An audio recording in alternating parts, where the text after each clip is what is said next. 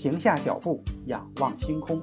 欢迎来到天文随心听，本节目由喜马拉雅独家播出。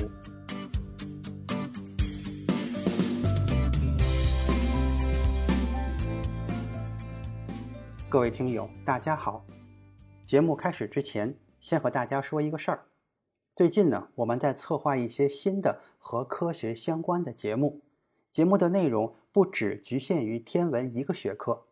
我们想找一些节目的合作者，共同进行节目的策划、选题，还有节目内容的制作等等。如果咱们听友中有对这方面感兴趣的，或者说你想把自己了解的知识分享给大家，那么都可以在后台私信我，咱们再详细的沟通。在今后，我们会呈现给各位听友更多而且质量更高的节目，我们期待着你的加入。好了。事情说完了，咱们开始今天的节目。科学家发现火星上可能存在有机盐。来自 NASA 戈达德太空飞行中心的有机地球化学家团队发现了火星上可能存在有机盐。这些盐类是有机化合物的化学残留，就像古代陶器的碎片一样。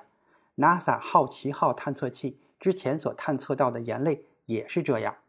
火星上的有机化合物和盐类可能是由地质过程形成的，也可能是古代微生物生命的残留物。在火星上直接探测到有机盐的存在，不仅为火星上曾经存在有机物质的观点增添了更多的证据，也为火星目前的宜居性提供了支持。因为在地球上，一些生物体可以利用草酸盐和醋酸盐等有机盐类来获取能量。这项研究结果发表在了三月三十号的《地球物理研究》期刊上。如果我们在火星上的任何地方确定存在有机盐集中的分布，我们就会想对这些区域进行进一步的调查，最好是在地表以下更深处进行钻探，那里的有机物质可以被保存得更好。通过实验和对火星样本分析仪数据的分析，都间接地表明了火星上有机盐的存在。火星样本分析仪又叫做化学和矿物学分析仪，是好奇号火星车内部的一个便携式的化学实验室。但是，使用这类仪器在火星上直接识别有机盐是很困难的。这些仪器通过加热火星土壤和岩石来释放出揭示这些样品成分的气体，但是问题在于，加热有机盐只会产生简单的气体。而火星土壤中其他成分也可能会释放这种气体。如果你有来自另一个星球的一个样本，而你想知道它是否含有某种特定的分子，甚至可能是一个能够揭示这个星球是否维持生命的分子，那么该怎么办？当科学家面临这种情况的时候，他们使用了一个特殊的工具，就是质谱仪。质谱仪可以使科学家得以非常仔细地对样品进行观测。并确定其中含有的物质。好奇号上有一个使用不同技术的另外的一个仪器，就是化学与矿物学分析仪。这个仪器可以探测到某些含量足够丰富的有机盐类。到目前为止，化学与矿物学分析仪还没有检测到有机盐。寻找有机分子或有机盐的残余物，对 NASA 寻找其他星球上的生命而言至关重要。但是在火星表面，这是一项具有挑战性的任务，因为数十亿年的辐射已经将有机物质抹去或者分解。好奇号探测器收集火星土壤和岩石，其中可能含有微小的有机化合物碎块，然后由火星样本分析仪和其他仪器鉴定它的化学结构。很多科学家都试图通过好奇号探测器传回地球的数据，将这些破碎的有机物碎片拼凑起来。他们的目标是推断出这些碎片曾经可能属于什么类型的大分子，以及这些大分子可能揭示出怎样的火星古代环境和潜在的生物学。虽然一些专家几十年来一直预测火星上保存着古老的有机化合物，但是由于好奇号上的火星样本分析仪实验，这一预测才被最终的证实。例如，在 NASA 戈达德太空飞行中心的天体生物学家团队。